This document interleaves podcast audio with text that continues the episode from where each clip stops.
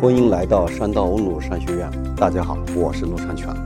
人人必备营销学，学点营销，逆袭有道。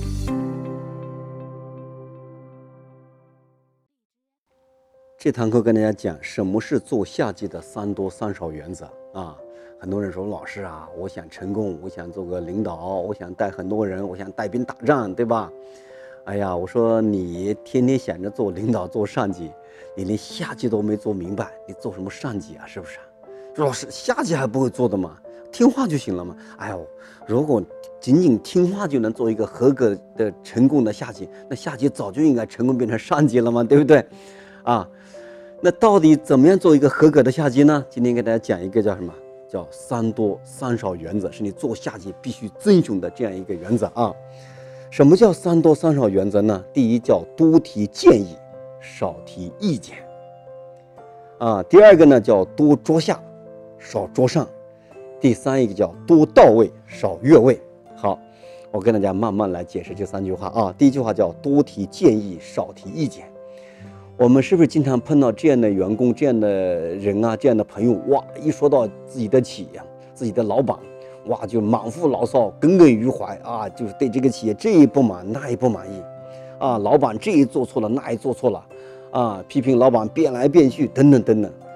那我说你这个叫发牢骚，叫提意见，啊，老板真正需要的，你给他提一个叫什么叫合理的、有效的建议，我呢曾经在这个伊利集团做副总，啊，就是那个有一个集团的伊利的一个副总裁。出去搞了另外一个企业叫蒙牛，啊，把伊利的很大部分人马资源都带走，啊，搞得伊利销售连续这个下滑，啊，当时伊利最大的这个事业部叫冰激凌事业部，那时候牛奶刚刚开始啊，那这个冰激凌呢是占整个伊利当时销售额的百分之六十左右，但这样的一个产业连续下滑的时候，大家想想，对于整个伊利来说是非常困难。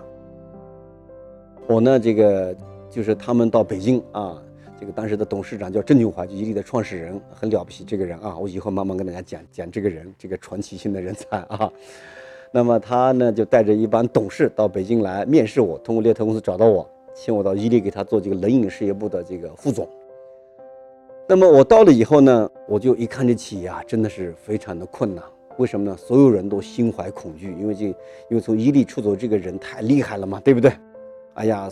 这个能被他带走都带走了嘛，带不走的人呢也是他看不上的啊，所以很多人都怕这样的就那种营销性的天才。那我去了以后呢，那我就跟大家开会，我说你们能不能给我说一下，我们下一步这企业到底怎么去做，把这些大区经理、地区经理都请过来，对吧？那么。我就发现他们每一个人都说啊，伊利这个不好，那个不好，什么产品策略不对啊，广告不对，价格体系不对，促销政策不对，经销商政策不对，等等等等。那我听了以后，我就跟他们讲，我说你们提了那么多这个意见，你们说来说去都是满腹牢骚，就企业这都不好，那也不好。那重要的是下面怎么办？你说这产品卖点不对，那到底什么样卖点是对的？是不是？你说这个公司的这个分销的政策有问题，那到底怎么调整这个政策才能更合理，才能让经销商更有信心？是不是？那你说我们产品包装不好，那怎么样包装？什么样包装策略更好？我不是让你去帮我设计一个新包装，你能不能告诉我，你包装里的问题调整的方向是什么？大家看，这叫什么？这叫多提建议。建议就是建设性的意见啊。呃，我有次指导一个企业啊。帮一个企业做这个咨询的方案，那这个企业后来做的很大，那我就调研了很多这个他的经销商，经销商同样提了很多意见，我就跟他们讲，能不能提建设性的意见？你只有建设的意见，对企业来说，对于下一步他才知道怎么做，是吧？对他来说才有帮助。你光提意见，大家七嘴八舌都说，把这企业骂的这个狗血喷头，一塌糊涂，大家都没信心了，那就不干了啊！当然，伊利后来在大家共同努力下。哇，销售一年就翻了这个几倍下来，连续两年啊，把伊利当时从困境中啊达到一个新的高峰。但是在这么困境下，伊利才在这个竞争对手的强烈打压下，才这个立足下来。要如果没有那一段大家共同努力，就不会有今天伊利的辉煌 啊。这个，所以我跟大家讲这个逻辑什么？就是任何的时候，你下级跟上级谈问题，要多提建议，少提意见。因为对于上级来说，无非想听听你建设性的方法是什么，对不对？第二个呢叫多着下少着上，什么意思呢？啊，不是说让你给领导送礼啊，不是说你偷偷摸摸干些坏事，不是这概念啊，是说你给领导在提这些建设性建议的时候，能不能多在私下提，是吧？这样领导既有充足的时间来思考你的建议合不合理、可不可行。另外，通过领导在公开场合下把你的建议说出去以后，是不是能执行的效果更好？因为领导他有他的权威性啊，是吧？你千万不要领导在那开会的时候，咵，你来一大通，说这个啊，领导你不对啊，你这个应该怎么样？你搞得领导没有面子。我跟大家讲，呃，领导的权威比对错更加重要，啊。这个是一个基本的组织学管理的原理啊！我在切割大营销那个系列课程里讲过啊，大家可以下载山道问路 APP 去里面听啊。这个，所以呢，就是你不要在公开场合上领导下不了台啊。一个合格的下级，他必须维护领导的权威，完成领导交办的任务啊。所以呢，你提的很多建设性的意见啊，尽可能的。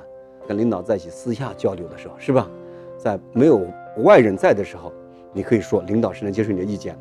再说你在一个公开场合说建议是你做的，那本来你的同级、你的、你的其他的同事人本来对你就看不顺眼，不服气。你提的这个建议以后，人家说哎是你提的，人家不好好执行，你不是？